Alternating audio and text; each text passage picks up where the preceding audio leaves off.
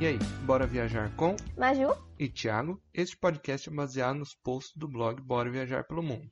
Crônicas de Campos do Jordão. No podcast de hoje falaremos sobre a cidade de Campos do Jordão e alguns de seus pontos turísticos. E para começar, me conta onde fica Campos. Campos do Jordão é uma cidade brasileira localizada no interior do estado de São Paulo, na Serra da Mantiqueira. O município é considerado o mais alto do Brasil. E me conta um pouco sobre o começo da história de Campos. Então, sua história se inicia quando Gaspar Vaz abre em 1703 o primeiro caminho de Pindamonhangaba ao Sapucaí, com o objetivo de transportar ouro das minas de Itajubá.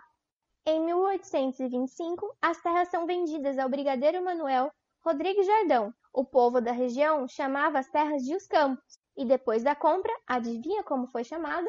Um nome bem criativo, Campos do Jordão. Isso mesmo.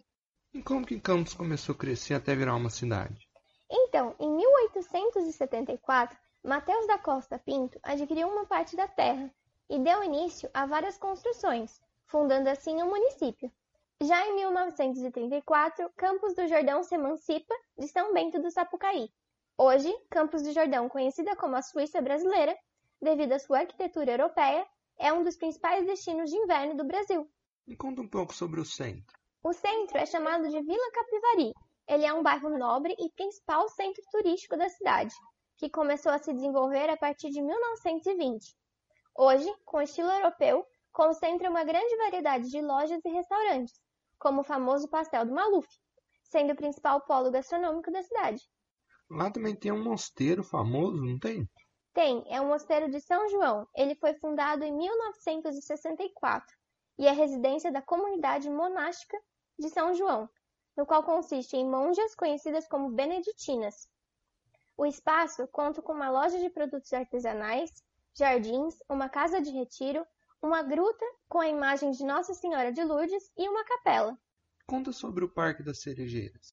O Parque das Cerejeiras Mitsunodon, também conhecido como Sakura Home, contém mais de 400 cerejeiras, sendo a primeira muda plantada em 1936 pelos imigrantes japoneses. Lá tem um tal de Morro do Elefante, não tem? Tem, ele é considerado um dos pontos mais visitados da cidade.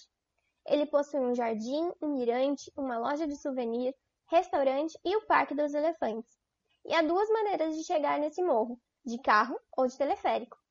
Mas por que que chama Morro do Elefante? É porque as curvas da montanha se assemelham ao contorno de um elefante. Lá também tem um borboletário, não tem? Tem.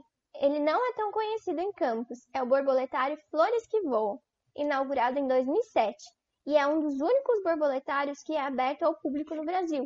Ele possui uma estufa em que criam e reproduzem borboletas de várias espécies, com o objetivo de repovoar e vitalizar a flora local. Muito legal isso de pensar na flora local. Mas eles têm algum plano para manter e repovoar a fauna local?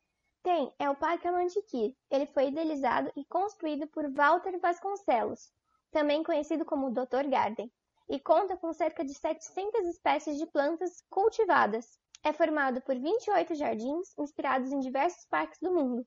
O nome Amantiquir vem do povo indígena e que deu origem à palavra mantiqueira, que significa a serra que chora. Você sabia que tem uma lenda para esse termo? Não, conta aí pra gente.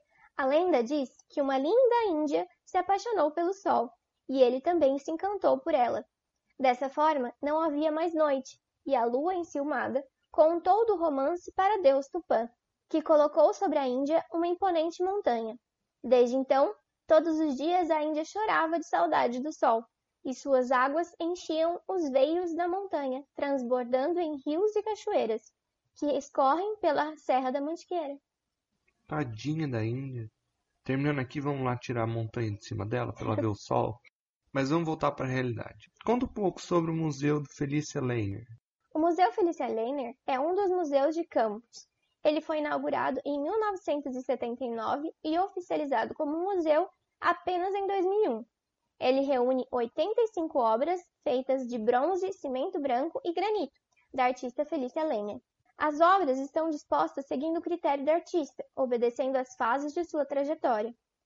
O museu divide o espaço com o Auditório Cláudio Santoro, inaugurado também em 1979. O seu nome é em homenagem ao maestro falecido Cláudio Santoro, que foi o primeiro regente titular da Orquestra Sinfônica de Brasília e reconhecido internacionalmente como grande compositor de música erudita contemporânea. A área ainda conta com mais de 90 espécies de animais nativos, como tucanos, papagaios, tamanduás e coatis. Nossa, lá eles preservam muitos animais selvagens. Sim.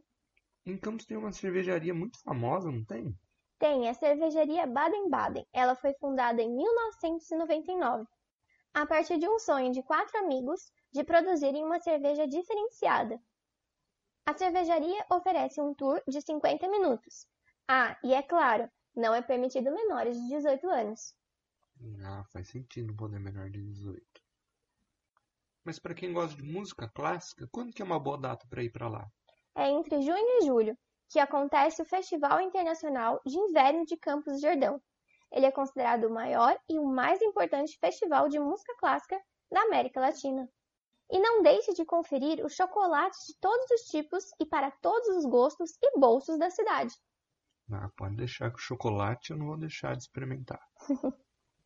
para finalizar, conta uma última curiosidade para quem está indo para Campos. Você sabia que Campos também é um destino para aventureiros, com diversas opções de trilhas, cachoeiras, escaladas e até mesmo passeios radicais de jeep? Nossa, essa eu não sabia. Esperamos que você tenha gostado da nossa viagem por Campos do Jordão. Para mais informações, acesse o Instagram e o blog Bora Viajar pelo Mundo. Os links estarão na descrição.